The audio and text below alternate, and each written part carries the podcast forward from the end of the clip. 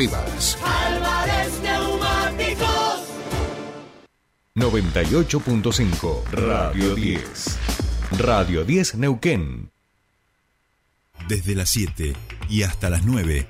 Tercer puente.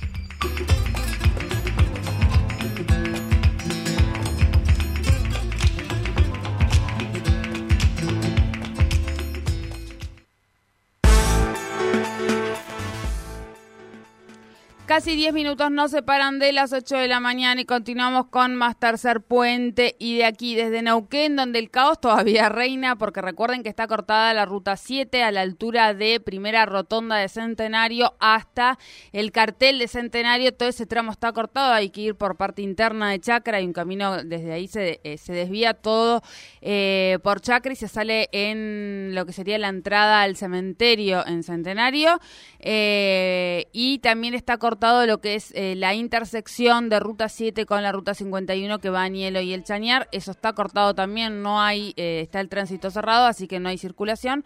Esto para que sepan cómo viene la mañanita en esta región. Nos vamos de, de aquí, de Neuquén, de este caos, hacia La Plata, porque allí está Jordi, que va a participar del Congreso de Periodismo Deportivo con su libro Duelos. Buen día, Jordi, ¿cómo estás?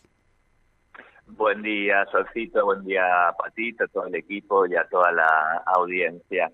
Eh, bueno, aquí no hay tanto corte aparentemente de inicio, pero hay un diluvio universal que se está cayendo el cielo en Buenos Aires, en La Plata y en toda la, región a esta hora. Así que bueno, preparándonos, como vos decías, eh, a participar de lo que va a ser el décimo Congreso de Periodismo Deportivo que organiza la Facultad de Periodismo y Comunicación Social de la Universidad de, La Plata. Comenzó el día lunes, estuvo la presentación en el espacio de memoria Sexma en la Ciudad Autónoma de Buenos Aires y después a partir de ayer se mudó a La Plata a las distintas sedes que tiene la, la universidad. Esta es un congreso que impulsa la Tecnicatura Superior Universitaria en Periodismo Deportivo, que es la única carrera destinada a este campo de estudios en la universidad pública de, nuestro país y este congreso se realiza por primera vez en 2013, que yo supongo que ya hacía unos cuantos años que habías terminado de estudiar allí, en esa facultad que es donde estudiaste vos, ¿no?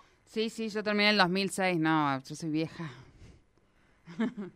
ya había pasado. Bueno, en ese congreso han participado y participan periodistas como Víctor Hugo, Ángela Lerena, eh, Diego Latorre, César Fernández, Ezequiel Fernández Mora, muchos de aquellos que, seguimos, que vemos y sobre todo eh, que escriben, ¿no? Andrés Burgo, Ariel Sher, Romina Sher, todas personas que se dedican a la literatura este, y al fútbol, a la literatura de la pelota que, solemos llamar, eh, y que en este congreso además, como es el décimo congreso, obviamente también se hace una un homenaje a la figura de Diego Armando Maradona, y en ese sentido yo voy a estar participando de esa mesa que tiene que ver con, con los libros maradonianos junto a Juan Estanisi, eh, que escribió el libro Lástima de Nadie Maestro, y a Iván Orbuch, que es el autor de Maradona en rojo y negro.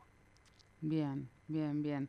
Eh, esto es hoy al mediodía, allí en La Plata.